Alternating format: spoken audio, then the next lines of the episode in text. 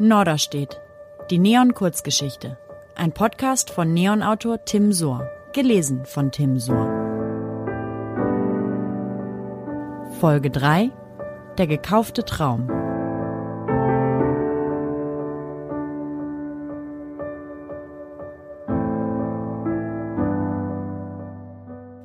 Was bisher geschah. Okay. Fiona ist gerade erst von Norderstedt, wo sie herkommt, nach Hamburg gezogen. Und am Anfang hat sie sich auch sofort frei und unabhängig gefühlt. Aber dann kamen so ein paar Rückschläge. Erstmal hat sie keine Wohnung gefunden. Großstadt halt. Und zweitens hat sie auf Tinder, wie zu erwarten, nur Volltrottel kennengelernt. Aber dann hat sie doch noch Glück gehabt. 30 eigene Quadratmeter. Zwar in einem ziemlichen Drecksloch, aber immerhin. Und einen süßen Typen hat sie auch noch kennengelernt. Ist das wirklich mein Leben? Fiona konnte es kaum fassen, aber die Antwort auf ihre selbstgestellte Frage lautete, das ist mein Leben. Lediglich ein paar Monate hatte es gedauert, bis sie nichts mehr an ihr Heimatkaff Norderstedt erinnerte. Sie wohnte jetzt in St. Pauli auf schnuckeligen 30 Quadratmetern. Sie hatte eine neue Liebe gefunden, ohne dass sie nach einer gesucht hätte. Aber Lenny war so anders als ihr Ex-Freund Max und auch so anders als die seltsamen Typen, die in Hamburg sonst überall herumliefen. Außerdem studierte Fiona kreatives Schreiben und Kulturwissenschaften an der Uni. Nebenbei arbeitete sie noch in drei Jobs gleichzeitig.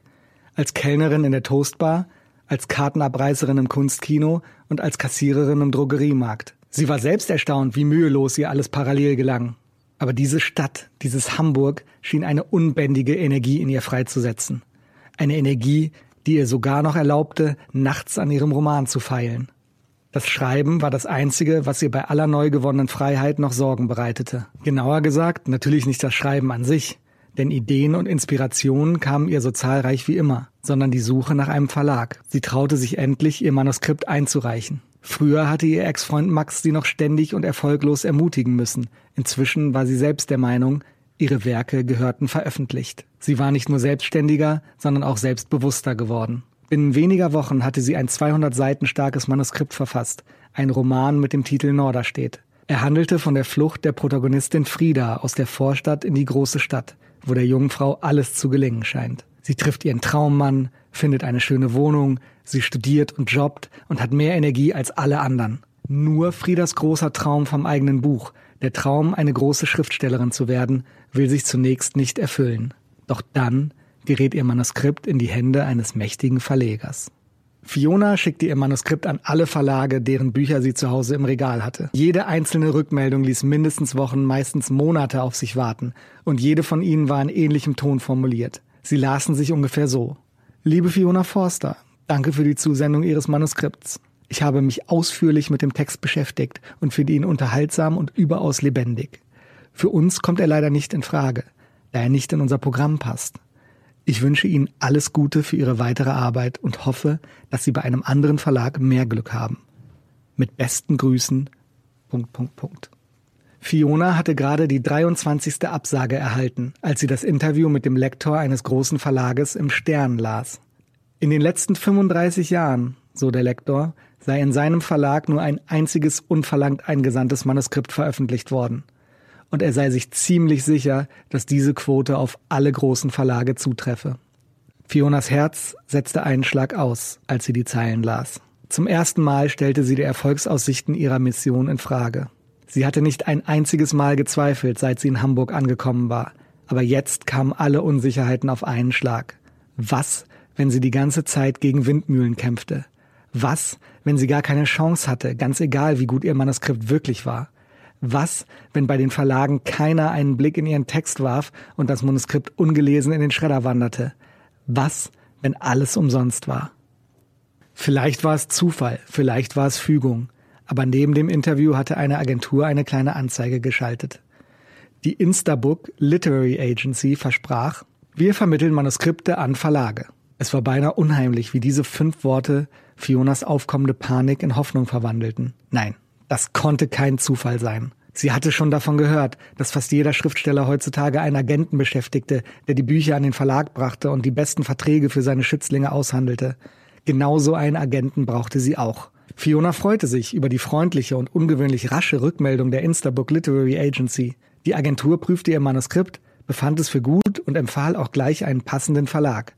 Der Müller Verlag sei eines der wenigen seriösen Häuser und gleich bei uns um die Ecke in der Nachbarschaft ansässig, wie es in dem Anschreiben hieß.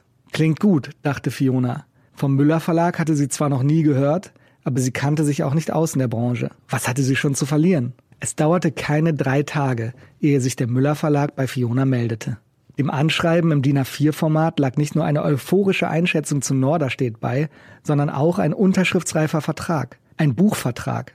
Fiona konnte es kaum fassen. Verlagschefin Rita Müller persönlich hatte den Brief unterzeichnet, in dem es unter anderem hieß, dass Fiona mit extrem viel Feingefühl und Gespür für Dialoge die Sorgen und Nöte junger Erwachsener in unserer zunehmend anonymisierten Großstadtwelt beschreibe. Das gesamte Manuskript lasse ein literarisches Naturtalent erkennen. Ein literarisches Naturtalent? Fionas Mund wurde immer trockener. Ihr allererster Buchvertrag, sie musste ihn nur noch unterzeichnen. Vor Freude hätte sie deshalb beinahe die Klausel auf Seite 2 übersehen. Weil das Verlagsprogramm voll ausgeschöpft sei, schlage Rita Müller eine Eigenbeteiligung von Fiona vor, stand dort zu lesen. 8.927 Euro für 1000 Exemplare. Der Zuschuss solle auch zur Bildung eines günstigen Ladenverkaufspreises verwendet werden. So würde für Norderstedt die Markteinführung erleichtert. Fiona geriet ins Grübeln. Knapp 9000 Euro waren eine Menge Geld. Aber sie hatte ein bisschen was angespart und der Müller Verlag lieferte einen Vorschlag zur Ratenzahlung gleich mit. Sie witterte hier eine Chance. Alle Verlage, die sie bisher angeschrieben hatte, nahmen sie offensichtlich nicht ernst. Vielleicht war der Müller Verlag die Alternative, es ihnen zu beweisen. Das Geld war es ihr wert. Und würde sie erst einmal in den Regalen der Buchhandlungen stehen, würde sich alles andere ergeben. Qualität setzt sich immer durch, pflegte Fionas Vater zu sagen. Und er war Leiter einer Versicherungsfirma. Er musste es wissen. Zur Sicherheit holte Fiona noch zwei weitere Meinungen ein. Du musst das machen, sagte ihre beste Freundin Birte. Sie wusste, wie hart Fiona für ihren Traum arbeitete. Was hast du schon zu verlieren? fragte sie. Naja, sagte Fiona, 9000 Euro. Birte bedachte ihre beste Freundin mit einem Blick, der Fiona bloß bestätigte, dass es hier nicht um Geld ging, sondern um etwas Größeres. Äh, hast du mal geschaut, fragte Lenny, was der Müller Verlag sonst so für Bücher auf den Markt bringt? Fiona nickte. Ich habe keins davon gelesen, sagte sie. Aber ich habe viele positive Besprechungen in Regionalzeitungen und bei Amazon gelesen.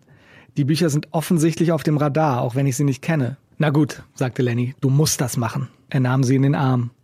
Ich bin verdammt stolz auf dich. Weißt du das? Auch Fiona war stolz, als sie schließlich das erste Exemplar in der Hand hielt. Ihr erstes Buch. Ihr eigenes Buch.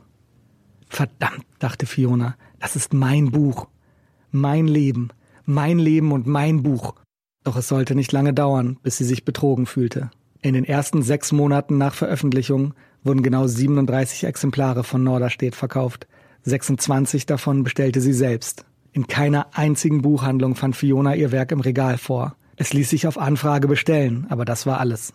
Es war zu spät, als Fiona schließlich im Internet das Modell der Zuschussverlage recherchierte. In den Feuilletons würden die Bücher von Müller und Kollegen nicht vorkommen, erklärten Experten.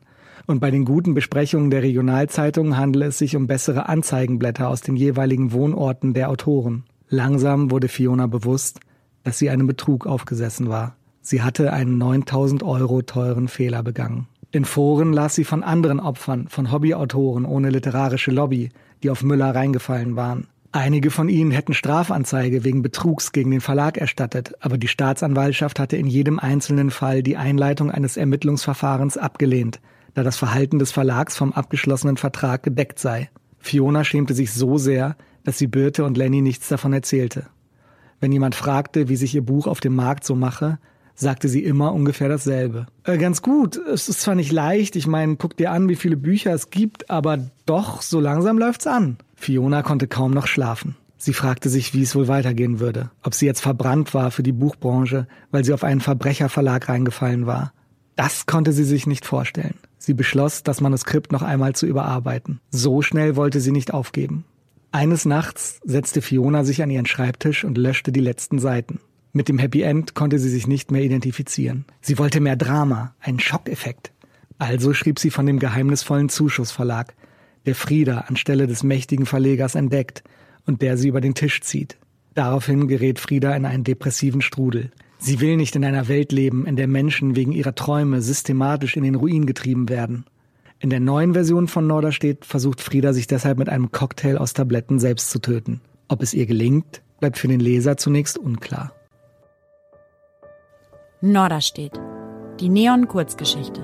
Ein Podcast von Tim Sohr, Autor der Romane Woanders ist auch scheiße und Für immer und Amy. Das war Folge 3. Der gekaufte Traum. Alle Folgen gibt es auch zum Nachlesen auf neon.de.